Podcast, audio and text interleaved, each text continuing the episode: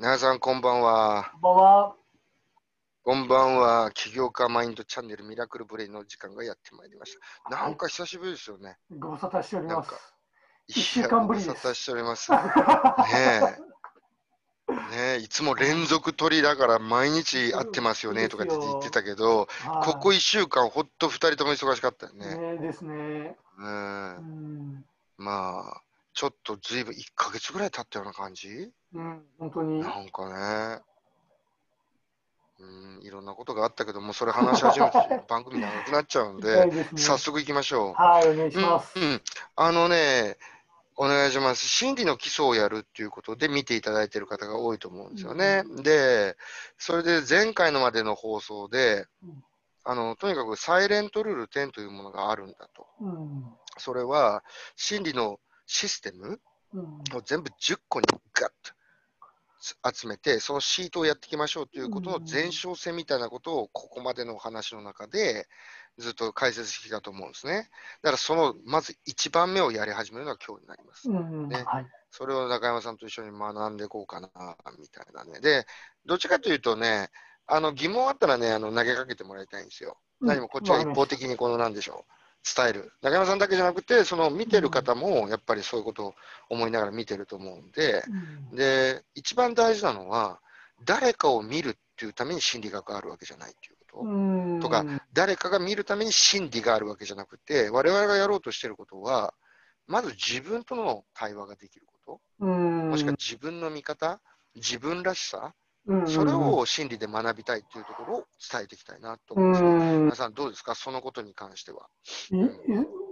年でですね、その自分らしさって本当に分かってそうで本当に知らない。うん、うん、なかなか、うん、見る機会も持たないですしね、普段日常生活の中で。そうそうそう。ん、帰り見る機会もないんで、う。うん。う、ん、非常になんか有意義だと思いますね、起業するっていう方にとってはね。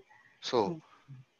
あの、奈良さんおっしゃった通りで、起業される方、うん。別に女性だけじゃなく男性もまあ含むんですけど、まず起業するために心やらなくちゃいけないよなんてことを言ってるわけじゃないんですよ。でも、、起業して、それを継続して続けるところとすると、絶対メンタルのところが来ます。うん。間違いなく。うん。うん。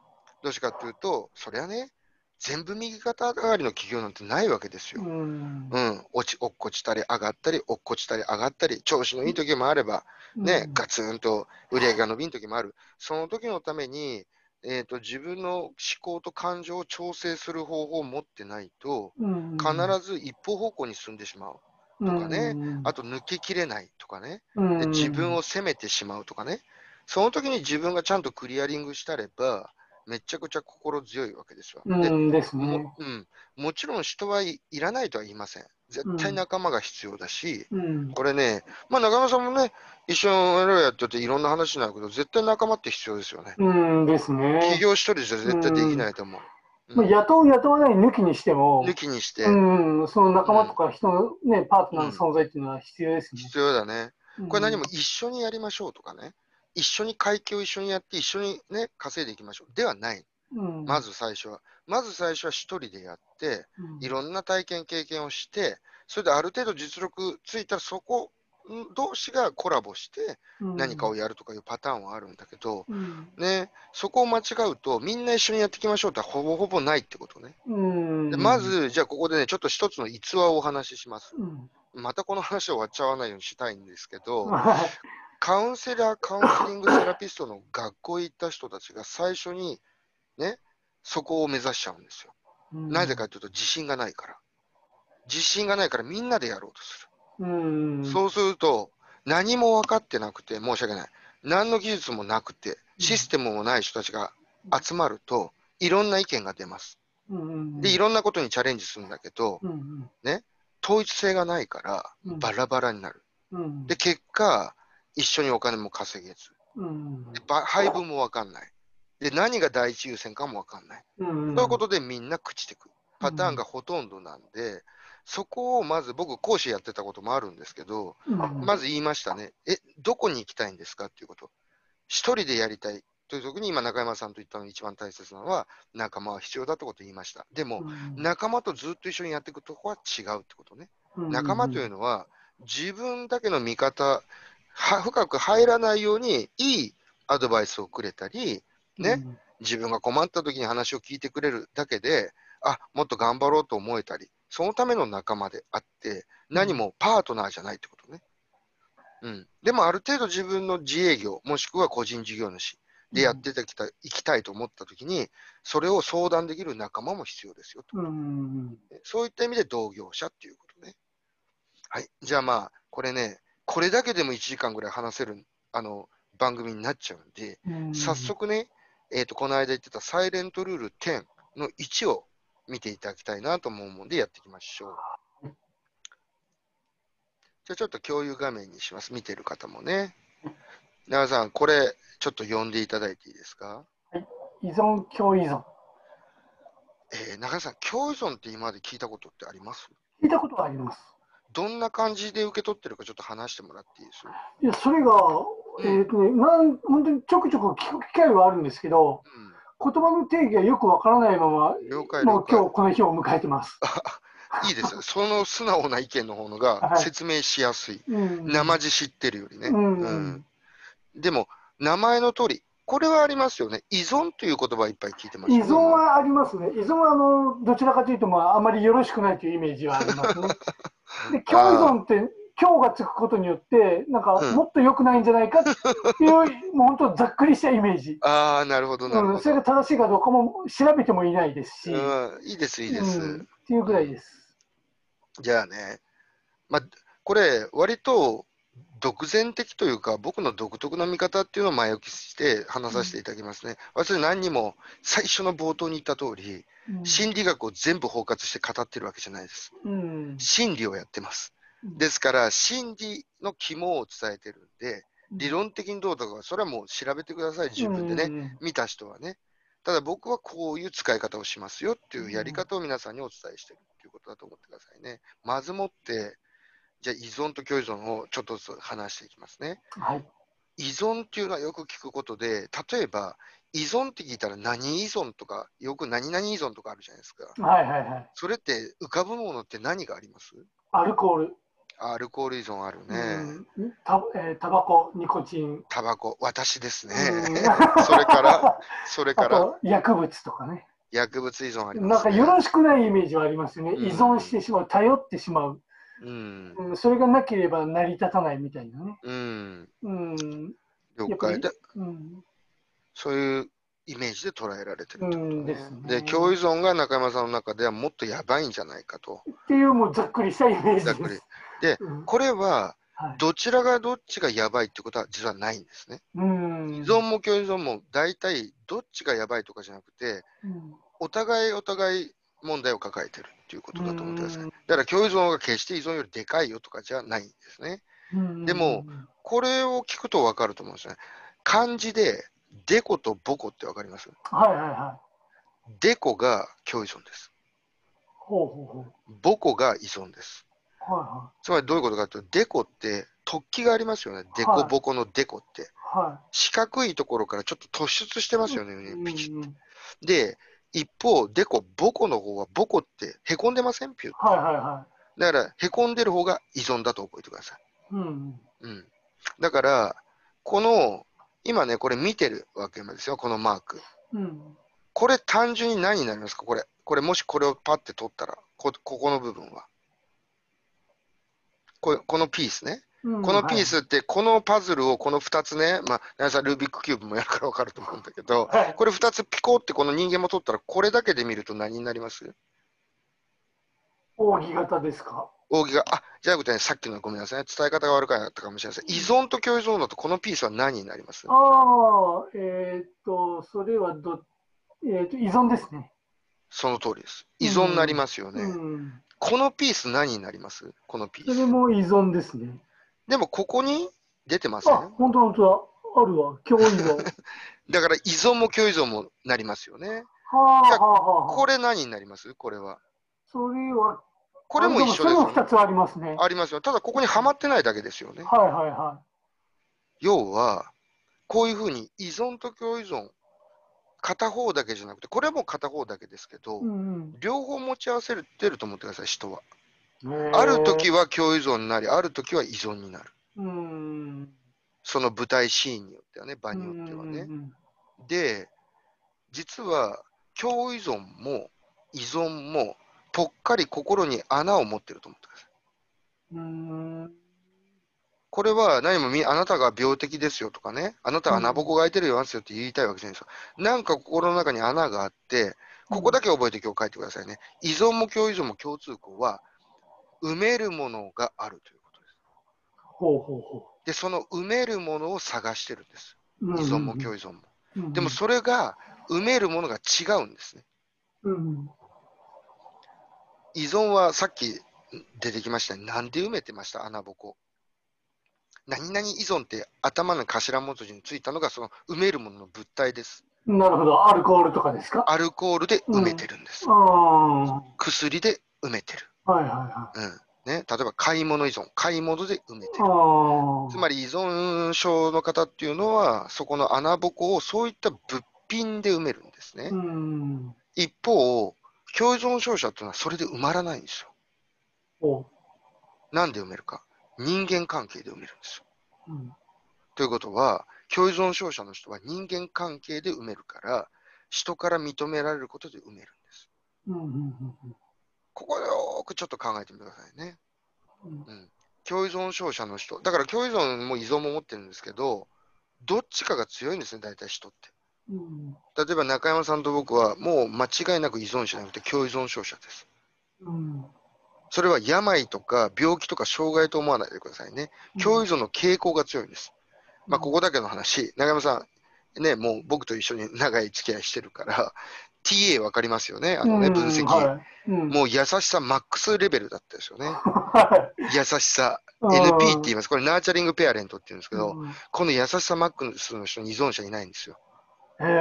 人に愛を与えよう。人にこうやって尽くそう。人にこうやってやってもらおうって言ってね。で、僕もかなりな重度な共依存症者だったんですけど、うん。皆さん、もう今日は認めて帰りましょう。お互い共依存症者だということをね。はいはいね。それなんでかというと、なんかやるんですよ。やらかすんですよ。人に対して。うん。で、何が欲しいか、我々みたいなね、共依存症者としたとしたら、ありがとうって言って、やっぱね、中山さんいてくれて助かったよとかね、中山さんありがとうございます。とかいうのもめちゃくちゃね、ここではね、共依存症者とするのが欲しいわけです。うん。それが自分の充実感につながる。うん。で、それは悪いとは言わないですね。ただ、うんそれがあまりにも過度になりすぎると、今度、その声をかけられなくなると、急に寂しくなるんです。うんうんうん俺なんか、やる気失った？とかね、うんえ、俺なんか違ったことやっちゃったかな？とかね。それはそこから来てると思ってくださいね。で、人はそれをどういうふうにつなげていくかっていうと、また、モチベーションだとか自分の性質、性格とつなげていっちゃうんですよ。うんうんうん、だからかなりちょっと、そこをしっかりやりましょうってことなのね。うんうんうん。共依存症者の人の特徴っていうのをこれからやっていくんですけど、今日はあんまり進めません。ね。はい今日はそういうことだけ分かって、1回目のね、共依存の放送としていただこうかなと思うんですが、いかがでしょうか？はい、わかりました。うん。またこの続きは次回ということで。はい、わかりました。ねね、今日は2つの存在しているということで、依存と共依存っていうのがあるということね。依存は世間ではいっぱい聞くことだけど、共依存ってほぼほぼ聞かないと思うんで、そうですよね。今はね、イメージだけでいいです。うんでもこのイメージは先ほど言ってた共依存が激ヤバだということはちょっと外していただいて、うん依存と共依存もともに穴が開いていて、心の中にね、うんそれを何かで埋めているんだということだけ覚えて帰ってください。一人の人が依存も共依存も抱えることもあるってことですね。面白いんですよ。うん2つ持ってるんですけど、うん。どっちか偏って穴が開いてると思ってください。はい。うん、全部が全部じゃない。だけどうん依存症の人は完全に依存症として穴が開いてるし、うん。穴ぼこが、共依存症の人は共依存で穴が開いてると思ってください。うん。で、それを何かで埋めてるんだっていうことだけが今日の一番のポイント。うん。それを次回やってきますんで。わかりました。はーい。じゃあまた次回よろしくお願いします。はい、お願いします。ありがとうございました。はい。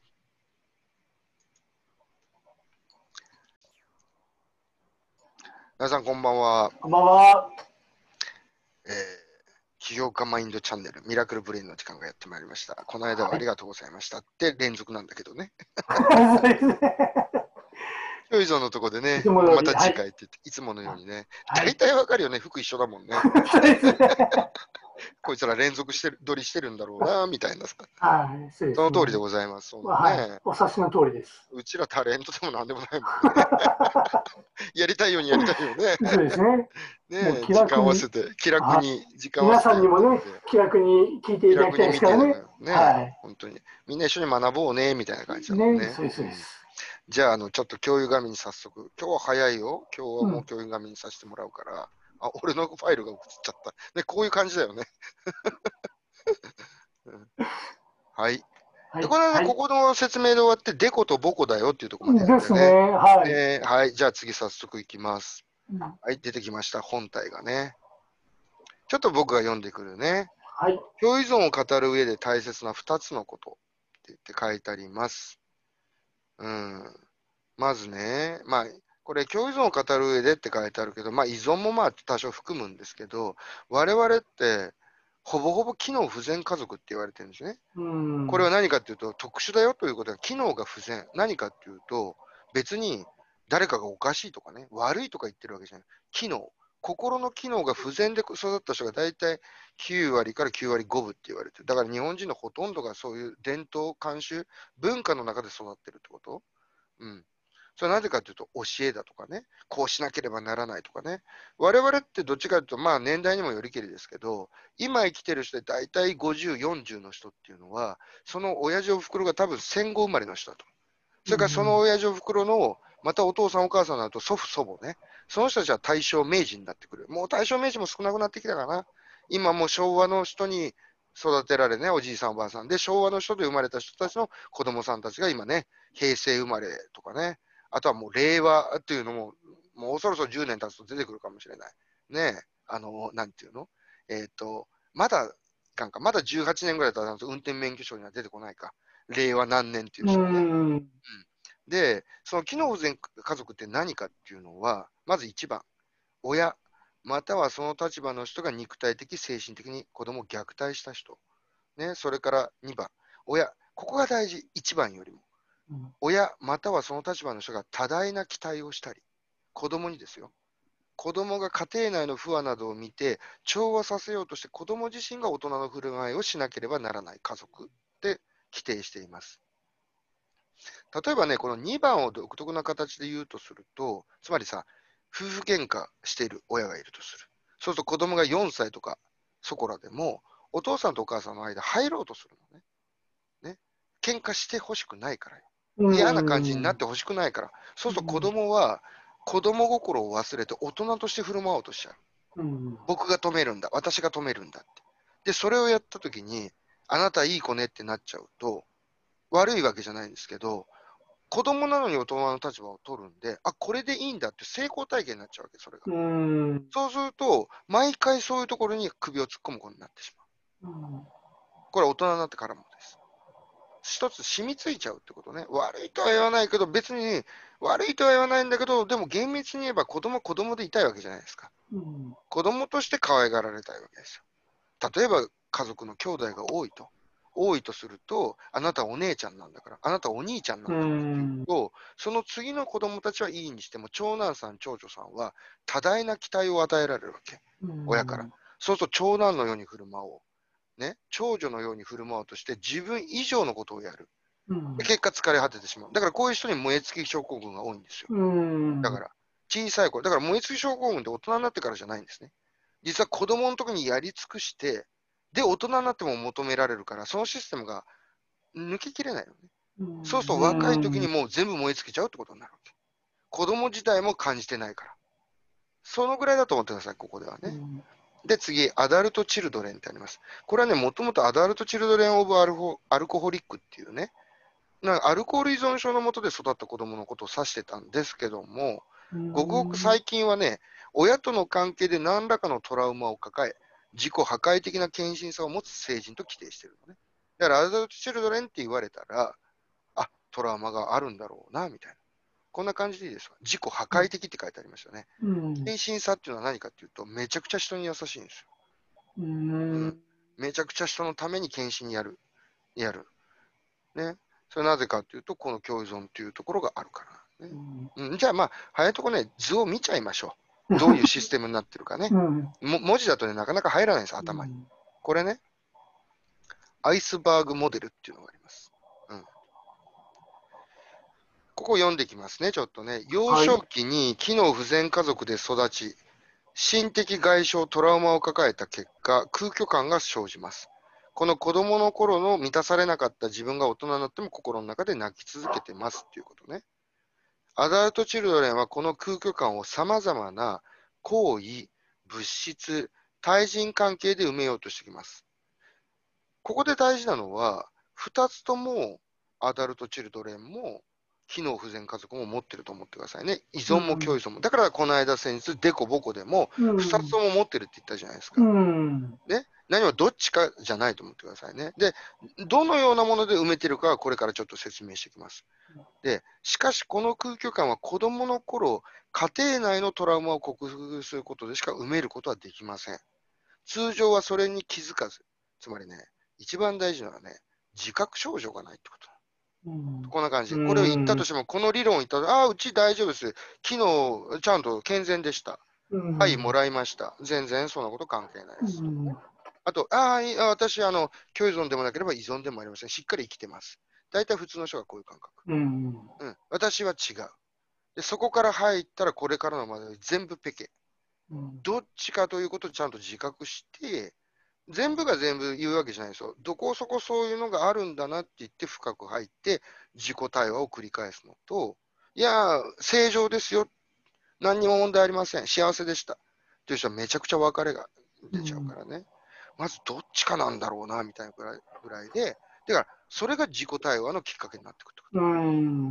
ね。システムが分かると自己対話できます。でもシステムが分かんないと自問自答で終わります。うん。じゃねえかな、ああじゃねえかな。だからまず、心理をやるってことは、システムを見るってことです。うん。ただ、なんとなく思いつき、なんとなく感情、なんとなくの考え、なんとなく人生経験。だからシステムを持ってない人は人生経験を語っちゃう。システム持ってないから。うまくいったことしか語らなかったりね。うん。悪いことしか語らなかったり。もっと言うと、全然自信満々で人生の経験で得たリソース、つまり何かって物品だとか、人生の経験で得たエッセンスで人に教えようとする。うん。それがいかに怖いことか。うん。だってその人のあれだもん、考えだもん、それって。うん。うちが今中山さんに伝えてるのは、均等なシステムだと思ってください。うん誰にでも適用できるシステム。そうするとそこから答えが導き出せるのね。だけど自分の経験だとか考え方、思想、感情を入れちゃったら、大概余分なものついてる。うん。で、それで聞いた人は、あ、そうかなと思っちゃう、またね。うん。と、どんどんどんどん悪化していくってことなんですよね。だから、セラピスト、カウンセラーはここを学んでないと、まあ、早い話、あんま良くはないわね。うん。テクニックだけになってるから。相手を変えよう変えようと思っちゃうからね。うん。でも、まあ、日本に存在するセラピストはそこがほとんどです。うん。もう、で、逆に中山さん安心してください。見てる人も安心してください。これ学ぶと、相手のやってることが分かりますから。うん相手のこれから学んでいくアサインテルルールの1、2、3をやれば、たとえプロじゃなくても、えこれおかしいなって気づくようになるから。これされてるんじゃないかとか。うん。いや、これ違うだろうって言って。それを学んでいってほしいのね。うん。さあ、その自覚症状がないので、ここ続きですね。外界の対象で埋めたり、抵抗を繰り返し続けていきます。そして最後には、精神障害やストレス性身体症状まで抱えることになっていきますということね。ここまでは大丈夫ですね、中山さん。うん。大丈夫です。じゃあ、まずスタート、機能家族、機能不全家族としましょう、一応ね。はい。そうするとどうなるかっていうと、ここ一番大事なのね。まず、見捨てられ不安というのが出てきます。これ、見捨てられ不安というのは何かっていうと、子供心で見捨てられるんじゃないかと。うん。親に、親から多分つっけんどうなね、態度をされたり、親が勉強ができないから怒られたりとか、で、運動ができないとなんでこんなことできないんだって言われると、子供っていうのは、え、俺悪いのかなとかね、うん、私できないのかなってね、これじゃあ親から見放されてしまうとかね、例えば親が2人とも共働きに行ってて、これ仕方ないでしょ？働くってことは。これを否定してるわけじゃないです。でも、本当は6時に帰ってくる親が9時までかかっちゃったとするじゃないですか。そうするとまた妹とか弟がいたりなんかして、お兄ちゃんどうなってるの？お父さんお母さんと超焦るわけですよ。自分が一番、その家の中で上だから。そうすると自分が責任を負って、え、子供全部見捨てられるんじゃないかっていう、だってお金もないし何やっていいか分かんないから、まず人間って生存欲求があるから、どうやったらご飯にありつけるのとかね、この先もご飯にありつけないのっていう恐怖になっちゃうじゃないですか。うん、そうすると見捨てられる方が持っちゃうことになるね、もうそれだけで。うん、でそれが印象に残ってしまう。記憶の中に埋め込まれてしまうみたいな感じ。そうすると、これがトラウマになる、プチトラウマみたいなね。あんな状況はもう味わいたくない。あんな怖いことは味わいたくない。ね。あんな、なんか親に見捨てられたような感覚を味わいたくないって言って、この外傷が自分はちゃんと認められる存在なのかっていうね、自分自身を愛するっていうね、真の自己が消失してしまうのね、ここで。そうすると、そこにぽっかり穴が開くと思う。これ全体、この一連の中で穴が開いてると思ってください、これ。これね。で、ここからが一番、これポンポンといきます。肝心なのは、共依存の人。この人は対人関係で穴を埋めします。これ成り立ちが違うのね。うん、同じ依存と共依存でも、共依存性の方は人対人関係で穴埋めする。ね、で、依存の方じゃ行為と物質で穴埋めするんですよ。うんこれね、ここのラインはもう外でのことだと思ってください、これは。ここ、心の内側のこと、ここまでは。うん、で、ここは外に症状が出てきたとき。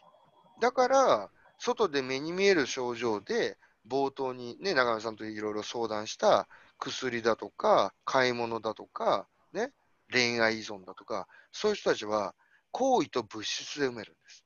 うん、え、おかしいこと言ってません、ジオさん。え、恋愛関係って人間関係じゃないですか？そうなんです。そうだよね、恋愛関係。だけど、恋愛関係で依存者の人は恋愛関係じゃないんですね。対人行為ですから、行為しか求めてません。人間関係は求めてません。だから、依存症の人は、相手に構ってっていうことになる。構ってくれればいい。でも人間関係とか愛はあんまり求めてない。一方、同じ恋愛関係でも共依存症の人は、行為だけじゃ物足らない。ちゃんと言葉も必要。あと、ちゃんとした人間関係必要。あと、認められることも必要って、こういう区分けになってくってこと。ここまででどうですか？何か気づいたことあります？わからないとこ言ってくわからないことも言ってくださいね、合わせて。うん、対人あ、わかりました。大丈夫です。大丈夫ですか、うん、山さん、ちなみに自分はどっちの傾向が強いと思います？もう僕は共依存ですね。うん。いいですよ。それは病気じゃないからね。俺、共依存のゴンゲみたいだったから、俺も。共依存のゴンゲ。うん。もう、ミスター共依存ぐらいのレベルだったから、そこから回復したのね、俺。結構。それは回復できます。うん。共依存は回復できます。依存の人ちょっと難しい。けど、ちゃんとしたことをやれば依存症者もできます。でもね、依存症者ってなんでかっていうとね、依存になって対人行為しか求めないから、まあ、もしかね、これ本当に賛否両論あると思うけど、これもういいからね、主張だから俺のね、あのー、人の話をね、ふんふんって聞きながら聞いてないとこもある。だって誰かが助けてくれるから。うん自分で何とかしようっていう切迫感がない。なるほど。うん。なぜかというと、共依存の人が近づいてきてくれます。助けようって言って。だから共依存の人はまってくるの。依存を見極められないと。ただ依存してるだけなんだけど、共依存の人大好きなの、依存者。で、ここが一番肝心なんだけど、依存者だから、依存だよね、あの人っていうから、依存者が近づくんじゃないんです。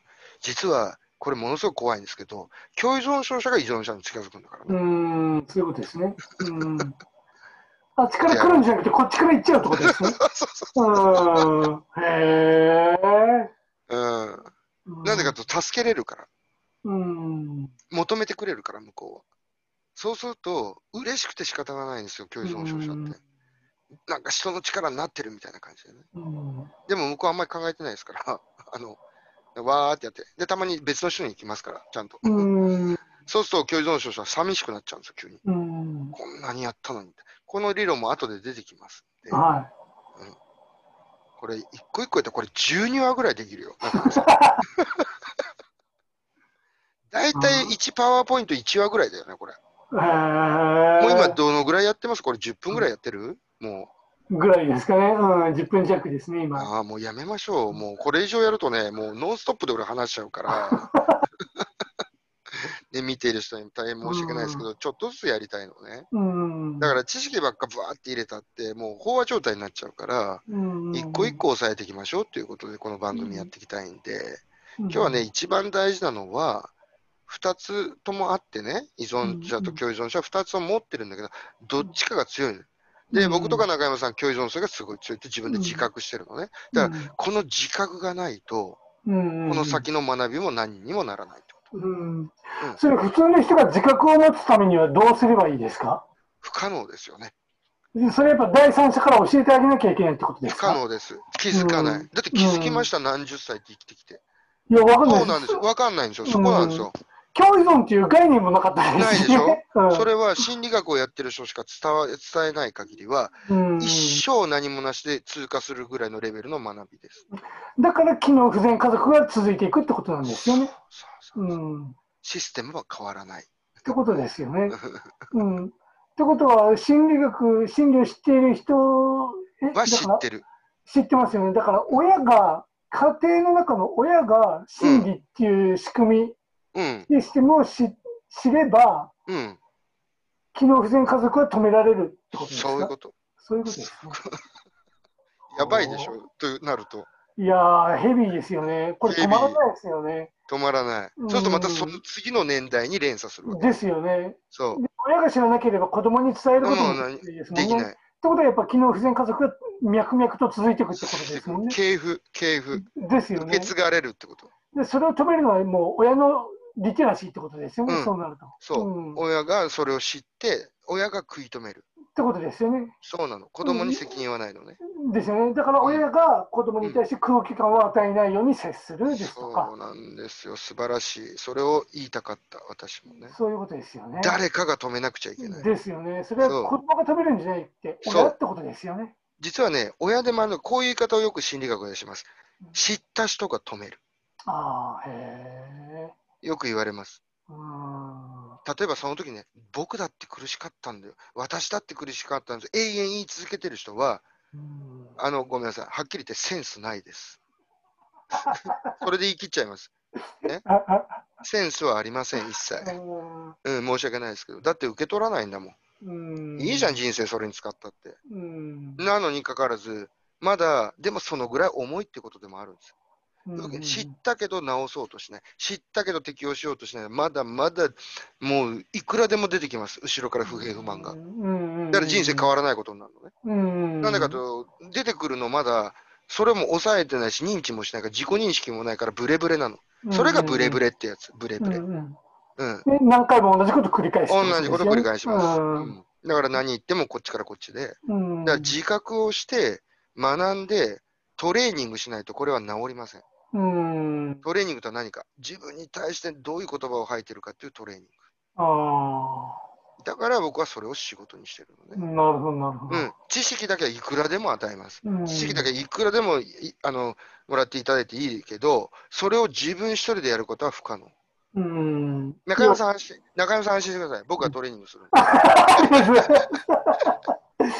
やっぱそういうことですよ。その今までの習慣ですもんね、家庭環境であったり。そうそうそうう。ん、そこでね、できたものを明日からいきなり変えるなんて、まあ、難しいね、一人でも無理ですよね。何十年って心の奥底に打ち込んできたんだもん。うんね、ですよ刺ね。激を。うん刺激かける回数かける癖づけ。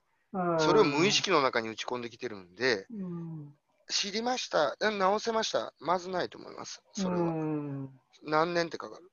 うん。大体ね、1年、10年かかります。あ、10年、あ1年かかります。30歳の人だったら3年かかる。あー40歳の人たら4年かかるぐらいの。でう、んそれは4年間毎日やってくださいじゃないんですよ。うん意識を持ちながら生活にちょっとずつ適応していく。うん大体 1, 1年でね、いわゆるね、いきなりこれって面白いんですけど、学習曲線ってあるじゃないですか、普通に。はいはいはい。ずーっと横ばいでガッと上がると言われてます。うんこの心理学の心理の学びは面白いと思ってください。いきなり上がってからあと横ばい。なだらかな横ばい。うん。まず知ればポーンと上がるのね。うん。で、そこからが大体横ばいが2、3年続くと思ってください。うん何も苦しい低迷期が何年も続くと思わないでくださいね。まずボーン、こうなんだ、よしとか言ってからさーみたいな。で、徐々にアップしていくみたいなう感じ。ん。私がそうでした、心理学学んだ時最初の1年でガッといったんだけど、そっからがすごい長いのよ。うん。でも大体僕は50歳の時あ、40歳の時だったから、4年ぐらい経ったのこういうことだったのかって分かった。うん、多分それは全部が癒された瞬間だと思う。ああ、そういうことなんですよね。うん、でも、そこまで行くのにそんな時間長い方かけれないから、あと他のもので補強していくんですね。うん、それがサイレントルールの2、3、4、5、6、7、8、9、10って続くわけ。うん。そうしたらショートカットできるでしょ？うん。本当だったら5年、6年かかることを1年ぐらいで行きたいわけですよ。うん。でも1年は我慢しようよ。うん。ね？それすらも無理だったらニトリ行った方がいい。うん。どういうことか？もう何もやらずに、ね？お値段以上の価値を感じて、ね？うんソファに座ってたらーっとしてた方がよっぽど人生豊か。うんでも、ここを一旦決めたのであるならば、1年ぐらい我慢してちょっとやってみようってなれば、相当心理のフォルムは変わります。うん。あと、それはこんな感じ。プライスレスだし、一生もの。うん、一生そのシステム使い続けれる。ででもそれそ、うん、そうなの自分の家庭でも伝えることができるしね。もちろんです。で、家族で全員で考えることもできる。そういうことですよね。でもそれを知らないと、その人の価値観とか信念、それもいいんですよ。で、だけど、これまでの学びでこれで間違いないっていうドグマ、いわゆる教義のもと、家族も抑えちゃうし、対人関係もやっちゃうから、ちぐはぐになってきちゃう。で、まだその子たちはそれを教えられたことでちぐはぐになって、うんなんでこんなに一生懸命やってきたんだけど、子供が不良になったんだろうとかね。うんなんでこんなことやったらこんな問題が起こるんだってね。それその人のせいじゃないんですよ。実は受け継いできたシステムを使ってるからそうなってしまう。うんね。で、それを別に悪いとかじゃないんですよ。最善の施策を尽くしてやってきたんです、その人も。だから気づきましょうってこと別に目覚めましょうとは言ってません、僕は。気づいてやってきたらめちゃくちゃ良くなるよっていう。うん知らないだけですもんね。知らないだけ。うん本当にだから、あの、これからはね、別にね、なんかね、話を聞いてとかね、あの、カウンセリングをしてとかじゃなくて、まず知ること。うんそこが優先。うん。まず知ることです。心理というのを知れば、逆に、親が子供のカウンセリングだってできる。だけどね、うん案外ね、身内はね、情があるから、あんま良くないともされてるのね、うんカウンセリングと。でもいいんでですよ。まず知識を知って、こういうことになってるんだよって親が道理を教えてあげれば、うん僕の一番大切にしてるのは、中山さんも多分気づいてると思うんだけど、僕大事なの、いつも常々思ってるのは、ごめんなさい。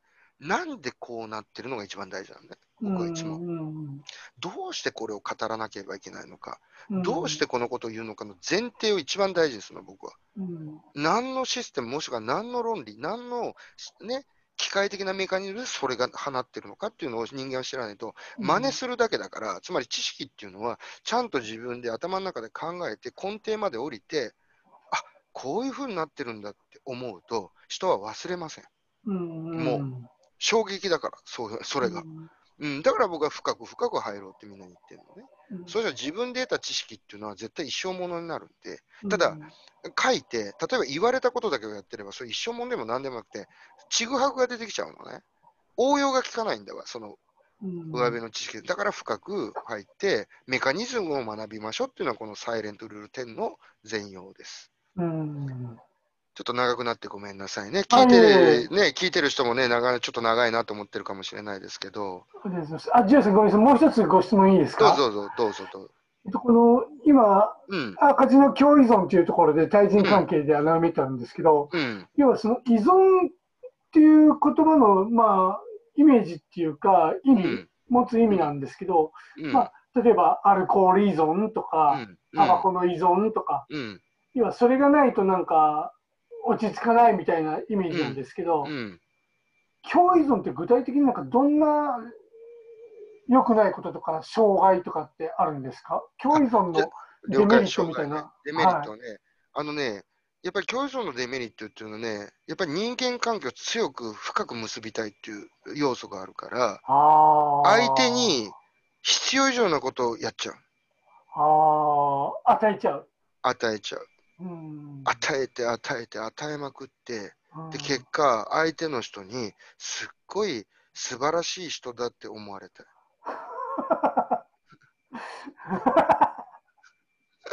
えー、それが共依存なんですね。うん。うん。で、もっと過度になるとおせっかいが始まる。ああ、はいはい、そういうことで、すねもっと過度になると、自分の言う通り聞けって否定的コントロールが入っちゃう。うんあ、コントロール。コントロールも入ります。うんなぜかと自分の主義大切にしてるんで。うん。で、こういう業じゃあ逆にもう、まあ後で言いますけど、伝えますけど、一番厄介なとこ言いましょう、共存性の。あのね、認められなかったり、やり方違うよって言われたり、すっごいそれに恐怖を覚えるうん。のね。うん。共依存症の人は。うん何やってんのって言われたりとか。うん。なんでかっていうと、自信持ってやってるからね。うん。へうん。で、戦うこともしないんですよ、共依存症の人だって。え。うん。収めちゃうんですよ。なんかで、それで TA も絡んでくるんだ。ああ。AC の人は絶対言わない。言われても。自分の中に押し込んじゃう。うん。で、共依存性の人で CP の人はどんどんおせっかいやってくる。この通りやればいいんだとか言ってね。うん。つまり親の自我が高い人はどんどん相手に命令する。なるほど。うん。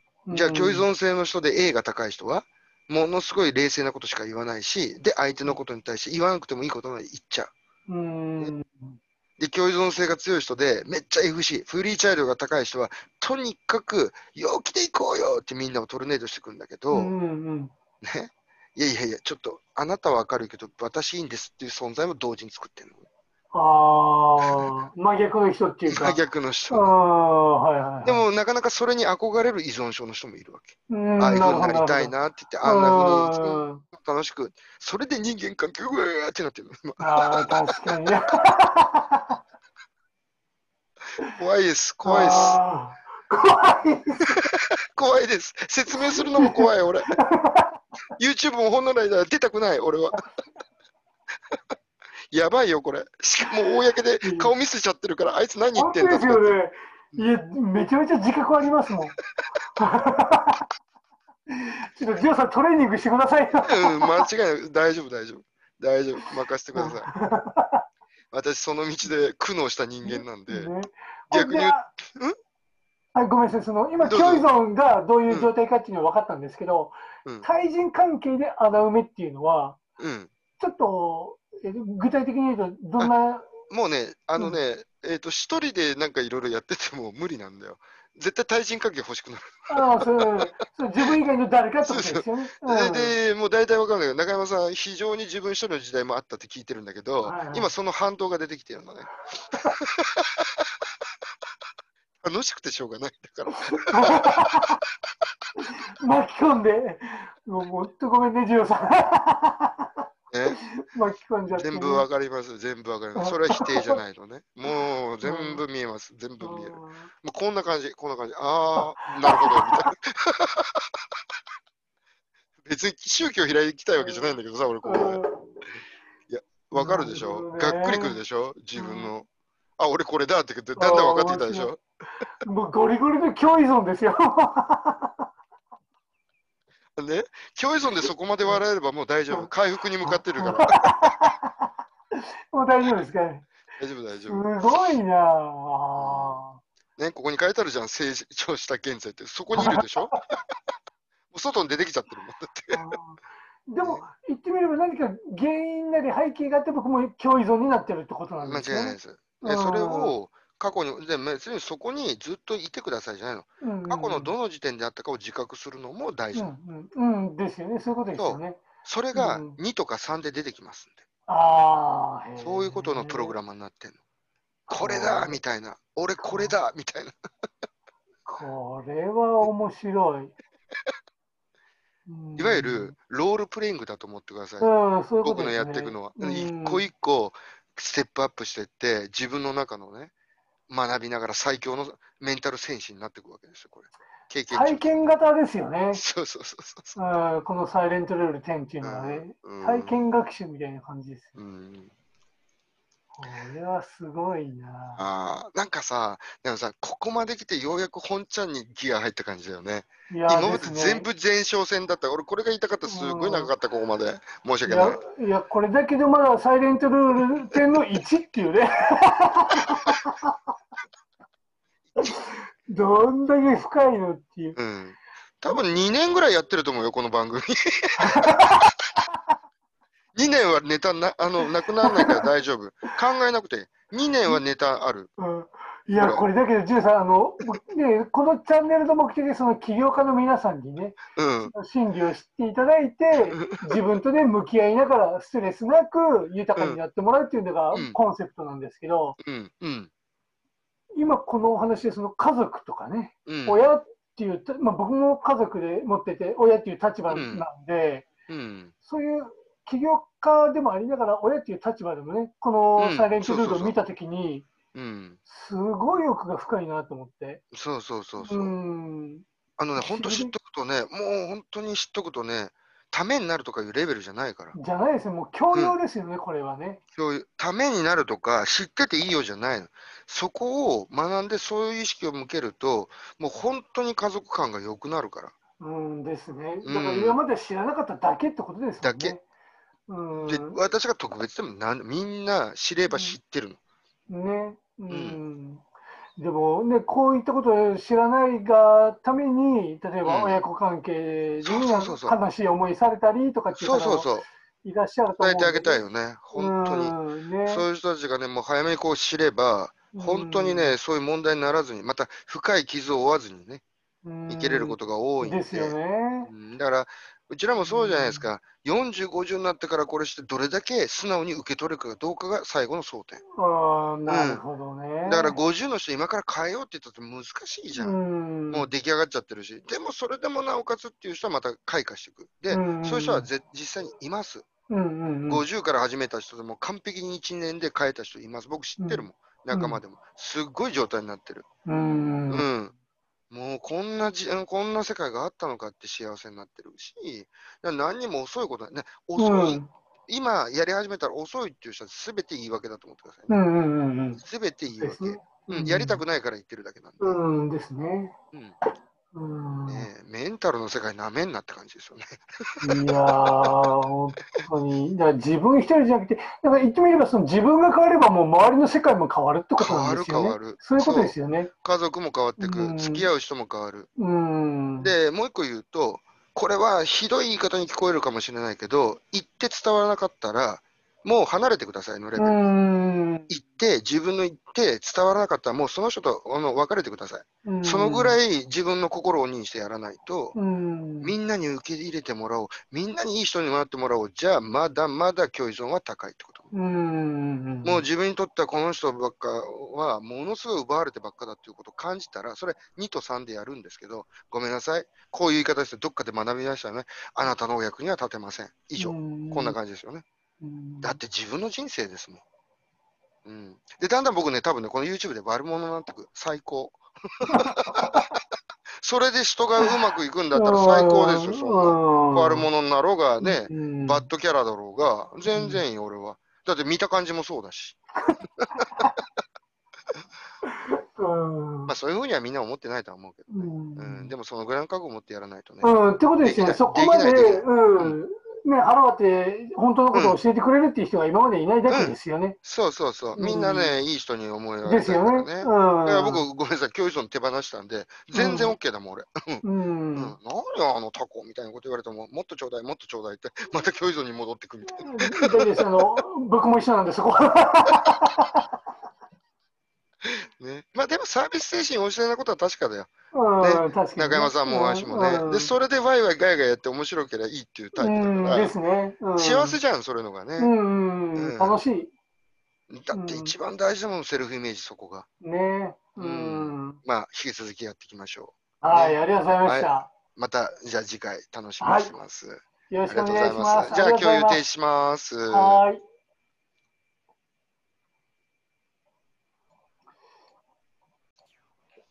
こんばんは、中山さこんばんは。ん。はい。よろしくお願いします。お願いします。起業家マインドチャンネルミラクルブレインの時間がやってまいりました。ね。盛り上がったね。盛り上がったから連続でやっちゃおうみたいな感じでね。ね はい毎回ここから始まってます。最近さ、このさ、トークなしでさ、こっちの世界に行きまくってるよね。その話で盛り上がっちゃうもんね。そうですね、そうですね。もっとバカ話あったような気がするんだけどさ、うん前半戦。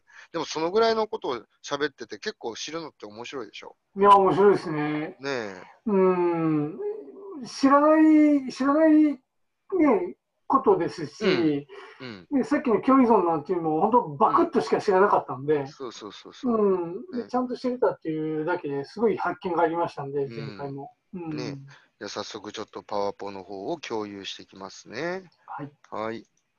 続きからです。この間ここで終わってたね。だからこの間やったんで、ちょっと次行きますね。はい今日は新しいところ。はい。ここもさっきも説明したけど、改めてもう一回説明させてもらいます。はい。共依存関係、異なる性質と行動の症状を抱える2人の、2人のっていうとこがポイントだよね。2人ともアダルトチルドレンなの。要は、2つともっていうことぐらいに思ってください。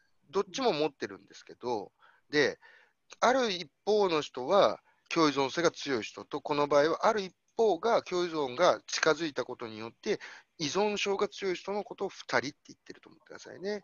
だから、アダルトチルドレン同士が結びついてる病理的な関係。これ何かというと病気じゃないです。病理。病ぐらいのレベルの関係だと思ってください。で、共依存症者。これ読んでいきますね。子供の頃の家庭内トラウマによって発生した病理的な心の空虚感を対人関係で埋める症状です。つまり人間関係ね。うん例えば、親の多大な期待に応える。それから、家庭内の不和を調和する。子供でありながら大人の調和をしてしまうということね。あと、妙に大人として振る舞ったり。ね。あとは大人の心の世話までしちゃう。うん。これね、ちょっと余談ですけど、小さい頃にこれ仕方がないことなんですよ。これ何もその人のこと言ってるとは思わないけどね。こちっちゃい時にね、お兄ちゃんの人を僕カウンセリングしたことあるんですが、弟がいて。うんえで、お父さんがあんまり家にいなかったんだって。仕事で忙しい。でうんもお母さんが病気の母だったと。うんそうすると何にもできないわけよ。料理だとかうん掃除だとか、お母さんがいつもだるいだるいって薬飲んで寝てる。そうするとお兄ちゃん、まだ4歳だったらしいですわ。まあで2歳の子供、つまり弟がいた。で、お母さんがごめんね、ごめんね、ごめんねを言い続けて、お兄ちゃんに任せる。そうするとお兄ちゃんは認められるからどんどんやる。悪いことじゃない。だって助けようとするわけだよね。本来だったら甘えたいじゃないですか、4歳なんて言ったら。うんまだおもちゃもこう割ってもあれだけど、もらっても遊べんぐらいのレベルですよ、4歳って。でもその子がいろいろ用意するんだよね。うんそりゃこれなるって。うんだって親からの愛情ももらいたいもん。でも親もごめんねって言ってるから、で、そのお兄ちゃんが大人になるとどうなるかっていうと、小さい頃甘えれなかった分、だけど大人になっても人の世話をすることで認められるって思っちゃって、まだ自分を犠牲にしていくのね。うんそのシステムが動くから。うん。で、結果どうなるかと、弟と喧嘩し始めるの、途中から。うんこれは深層心理。お前やらなくてよかったよな、みたいああな。うん。お前はただ俺がやったぐらいのうね。んそうじゃなくなる人もいますよ。もちろん。だけど何かあったんでしょうね、その家庭の中でね。うん。お母さんね、それから亡くなられたらしい。うんそうするともう親とも喋れないわけですよ。そうその人はもうね、5年ぐらいね、通われた人もいます、そういうことで。それを変えるためにというか、まあ、すごいヘビーな感じなんだけど、でも本人は絶対変えたい。このシステムを知ったんだったら、それは直したいっていうので一生懸命された人なのね。だからすごい僕は印象に残ってる人なんだけど、だからそれはね、悪いわけじゃないじゃないですか、その家庭の事情っていうのはね。だけどすごいと思うよ、そこを直そうっていうね。変えようっていうところね。はい。じゃあ依存症者。子供の頃の家庭内トラウマによって発生した病理的な心の空虚感を、これは物質や対人行為で埋める症状です。アディクション、私癖とも言いますね。それから一人でも心の空虚感を埋めることは可能っていうのはこれ大きな違い。共依存症者は2人以上いるんですよ。自分ともう一人いる。でも依存症者の人は自分一人だけでも埋めれるのね。実は。うん。まあ、共依存症者の人と近づいて何かやることもあるけど、基本一人で埋めれるんですわ。で、一人になるの好き、うん、だって一人の世界の中であの楽しむんです。うん。うん。で、最終的に泥沼化していくんですけどね。ギャンブル、酒、薬、恋愛と、これはこの中にセックス依存も入りますんで、うんあのそういうのでも離れられない。うん、よくね、あのね、こういう人いるじゃないですか。まあこれ全部言っちゃったらまたこれあれかもしれない。私恋愛体質なんですっていう人がいたら、まずこれ。体質じゃない。依存者。ね、それオブラートでくるんでるだけ体質って。うん 違う違う違う違う。あのもうそれ毎回同じこと繰り返してるよねみたいな。うんで、毎回共依存の人が来るよねって言って。うん、で、喧嘩になるよねみたいな。うん恋愛に問題があるわけじゃない。依存対共依存の関係性に問題がある。うん皆さん、これからパワポが1枚増えるために恋愛に詳しくなりますから。まあ必要ないけどね、ご家族持ってるんで、奥さんには見せないで、奥奥さんに見せないでくださいよ。もうお子さんいるんだから責任持ってやってください。みにわかりました。だからね、だから共依存である場合に、ごめんなさい、これ中山さんじゃないですからね、また見てる方でもないですから、ある架空の A さんとして仮定させていただきます。A さんは、ね、例えばご家庭を持って、ちょっとね、まあ、いわゆる昨今、よく芸能人の人でね、トラブルになってる人多い状態になるっていうのは、共依存症者に依存症者とガっちゃった結果、共依存症者が入れ込みすぎたんですね。うんうんそういうこと。依存者の求めるまま入れ込みすぎちゃって、我が家庭を投げ打ってそっち行っちゃったみたいな。ね、何も愛がとかいうよりも違う違う。家庭は家庭であるんだけども、その求めるものが依存症者からもいろんなものがくれるわけ。その共依存者は家庭とかじゃなくて、そういうレベルじゃなくて、そっちの方が自分を認めてくれるっていうふうになっちゃうわけ。家庭では例えばね、例えば変な話ね、うんいろいろ責任があったり現実問題があるけど、そうじゃないフィールドって夢の世界じゃないですか。うんそうですね依存者の方があなたしかいないって言われたら、そっちの方が一杯もらえるわけですよ、うん夢が。うんそれでトラブルになると。うんうん、だから何にもその人の意志が弱いとか全く関係ないんだよね。あの、ね、タイプだったんだとか、もう、もうちゃんちゃらおかしい話で、だからコメンテーターとか見てるとね、もう本当にね、何にも知らずに言ってんだな、みたいな。うん状況証拠だけで、みたいな。う、うんん違う違う違う。もっと根底。うん。いかがでしょうか？なんとなくちょっと、いあの、イメージついついてきたかな？うん、そうですね。ね。うん。このね、ここ大事、もう一個言っておきますね。ここよく似てますから、みんなここで悩むんですよ。対人関係と対人行為ってどう違うんですか？みたいな。はいはいはい。違います？うん。何何が違うの？みたいな。うん。対人関係っていうのは本当に密接な関係を結ぼうとする関係。うんうん。対人行為っていうのはその時だけしてくれればいいって。このぐらいで思ってください。これ大丈夫？これぐらいでいい。何やってうんんの、うんとかね。元気ぐらいで。うん。だから、こうなってくると LINE だとかメッセンジャーまで読み解けるようになってくる。うん。うん。元気で一言で終わって喜ぶ人は依存症者ですよね。うんうん 元気みたいな。でみたいな。だけど、たまに電話かかってきて、何してる？わーみたいな感じ。うんうん。いや、共存症者、それじゃもう全然納得いかないんですよ。もっともっと話しかけて、向こうからもっともっと会話もらえないと、共存症者の人って、なんか嫌だなって思っちゃう。元気で元気で帰ってきたら、なんだこれって思っちゃうのね。うん依存症者じゃなくて共依存症者は。だから、どんどん送っちゃうのよ、この文章を。うんね、そうすると、もっとそれにポーンと跳ね返ったりすると、俺の言ってることが私の言ってることかって言って、うんわーってウッキーってなってくっていううね。んもう、だから、あの、よくね、例とかであの見てるんですよ。あの、恋愛のチャットだとか恋愛の、もう、もう、まあなんか、またこの状態になるよね。全部わかる。何をこんなもう終わりがあることやってんだみたいなさ。もうこの時点で分かってるじゃん。スクロール、2スクロールで分かる、俺。そんなん、もう10分も20分もやらない。うん2スクロール。マウスをキュッキュッてやっただけで分かっちゃう。はい、やめましょう。とかはい、やめ、別れなさい。はい、やめましょう。はい、この人直してください。うん、うんあなたは一人でいてください。あなたは一人で楽しんでください。まずこの人が治ることが先決です。みたいなね。うんその時は心理テクニックでこういうことをやりましょう。その時はこういうことでやっていきましょう。まあうん何をアホみたいなことやってんだと思うよね。うんそんなもん何やったって無駄無駄無駄無駄。うんここの根底をやらないと。うんそれはもう本当どうでもいいアドバイス。うんだって根本の根っこがあるんだもん。無理だよ。そうですよね。そういうこと、そういうこと。うん。うん、だからよく恋愛どうこうって恋愛なんとかとか恋愛なんとかっているじゃないですか。はいはいはい。まあ、じゃあこれ学んでって言って、うんすべて終わるって、うんすべて終わる。必要ありません必要ありません。うん。システムさえ分かればいいです。やり方必要ない。システムさえ分かれば分かるようになるみんな。何が本当で、何が悪いかっていうのね。みんな恋愛カウンセラーになれる。みんな恋愛コーチになれますから。ね。ね。じゃあ逆に言うとそういう方々っていうのはそのやり方を教えてんだよ。そういうことですよね。そう。やり方。つまり外観ばっかり。こういう格好をするといいですよ。こういうふうに言ってあげてくださいね。こういうふうに言うと相手の心を捉えれますよ本。当そう、本も当そうです。う葉っぱのざわめきです。うん、ですよね。うん。技術っていうのは見えるところにはないです。根っこの部分にある。見えないからそこですよね。根っこを履き違えると結局教える技術も全く違うものになってきますよね。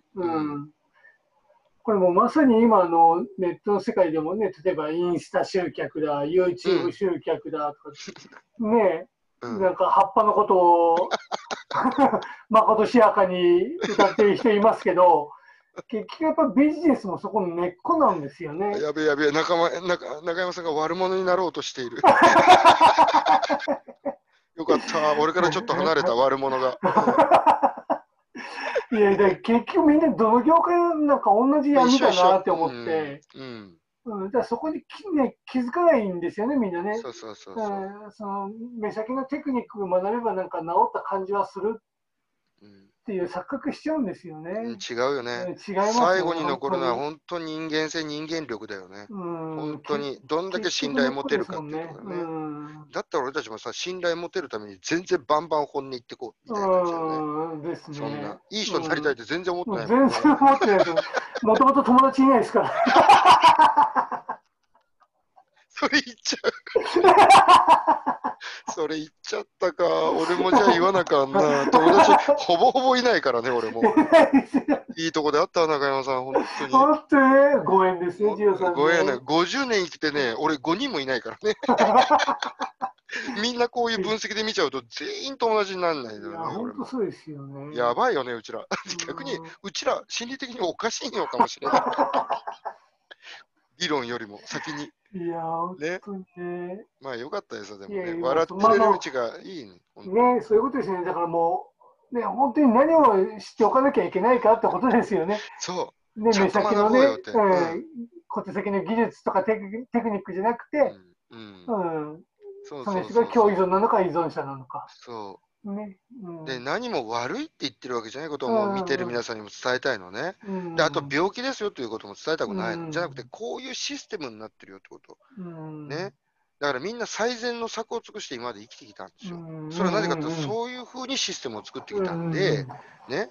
それは今なんか過去に遡ってどうこうって言っても一つもないのね、僕はう。ん。だから今気づいたので、今そういうことを自覚すれば、今からでも治っていくわけじゃないですうか。ん。ねで、私は仕事上は治療という言葉は使えないんで、治療は使いません。ただ、ね、自分のメンタルだとかを育てていこう、育成していこうということだったら全然いいんで、うん。そっちにみんな行ってほしいなと思ううね、ん。だから過去が悪かった、良かったのは、そのどうでもいい話で、今が大事なんで、うん。じゃあ今知ることですわ。で、今、よし、これをちょっとでもいいふうに持ってこうっていう礎になるならね、それは番組やっててもいいことだと思うん。う。ね。うん。まだ俺もでも残ってるかもしれないって最近気づき始めた。共依存性強いよな、俺って思うもん。うん。で自分を置いてまで人のために尽くそうっていうのは本当まだあるからね、う俺。ん。でもそれを否定しちゃダメなのよ。それも全部なくなったらね、日本なんか沈没するよ。そうでしょ？共依存性全部取っ払っちゃったら誰も人のことは関心持たんし、ねえ、みんなで助け合おうっていうことなんてなくなっちゃうじゃん。だから、あくまで心理学も心理も極論になると怖くなるってことね。うんね。ある程度のバランスも必要だよ。困ってる人があったら助けたいじゃないですか。うんそれをね、カウンセラーとか調べる人、あそれは共依存性ですか、うるせえとかと思うもんね。お前、目の前で倒れてる人、共依存性適用するのかと思わない？うん。助けてあげないと、ちゃんと。そんなとこまではね、ね心理ってあくまで統計学だからこうなってるよっていうだけでね、みんなそこのバランスのね、あれがね、わかんないんだようね。ん。まあ、それは俺が前職警官やってたっていうこともあるから、自動的にそれは発火するんだけど、多分ね、あ今でもそうやって、中さん、俺、癖残ってんだわ。バスのとこで地下鉄でもそういう人がいるとすぐ近寄ってって、あそうや、俺、そういう職じゃなかったとかって、助けてから気づくってとこあってさ、大丈夫ですか？とか言うと、みんな素通りしていくだけだもんね。うーん。なんでだよ？とかって思うんだけど、まあ、しょうがないわね。うんまあ、見ながらすると怖いとか、やったらどうかなっちゃうとか、まずそこから入っちゃうけど、うんですね。うん。まあ、それはしょうがないですわ。何回もやった人にはそういうことわかんないからね。うん。ということで、どうでしょうか、今回は。はい。うん。じゃあちょっと。共有画面戻しますそう。ですね。さあ、あのー、3枚ぐらいパワポ見ていて、今まで第3話にわたってやってきましたどうですか、うん3話やってみて。一応、だいぶちゃんと理解できてきたなっていう 腹落ち感はありますね、やっぱり。ね。うん。でやっぱり自分にそういう正しい知識が入ると、うん。やっぱ自分のこれまでのことも振り返りますし、そ人のこともね、やっぱ違うように見てあげれるかなって思うんで、う。うん。それが一番大事。それが、これを始める前に中山さんが僕に伝えてくれた、うん自己対話とか、うん、自己の見方とか、自分を見つめるというにつながってくる。うんですね。うん、妄想の中にいて、認識もなければ、この現実が続いていくだけだから。うんうん、本当そうですよね。ね、うん一旦ちょっと止まって、見ることもあって時間取るかもしれんけど、自分と対話するわけ。あ、俺だってうんうんうんこれだったらこの要素が強いかなとかね。あそうですね。これをやってたかもしれんとかね。うん、あの時の恋愛ってこれだったのかなとかね。ああの時と喧。嘩しちゃったのってこれかもしれん。うん、それだけでも全然自己対話になるわけ。うん、そうですね。うん。もうその思い出はそれでもう終わっちゃってるけど。でもそれってそのストーリーがまた変わるわけよ。で過去のストーリーが変わると今が変わる。もっと言うと、ね。うん未来のストーリーが変わると今が変わるんですよ。過去が変えるんじゃないの。うん考え方を今変えると未来が変わる。うんそのために心理学がある。もしくは心理がある。なうん、うん過去を変えるんじゃ。過去はその記憶をいい形、優しい記憶に変える。うんもしくはね、辛い過去をもうちょっと優しい記憶に変える。で、未来はいい記憶に、いい状況に変える。そうすると今から歩いていく前からやってくる前、いいものがやってくるのね。うんそれが本当のポジティブなの。うんここでいくらポジティブやるよりもそっちの方が強力。うんですね。うん本当に強力なポジティブっていうのは考え方。考え方を変えなければ言葉は出てこない。うん。そうですよね。そう。うん。まあ、また次回話しましょう。いやーぜひぜひお願いします。うんありがとうございました。いや、こちらこそありがとうございました。ありがとうございます。はい、ありがとうございます。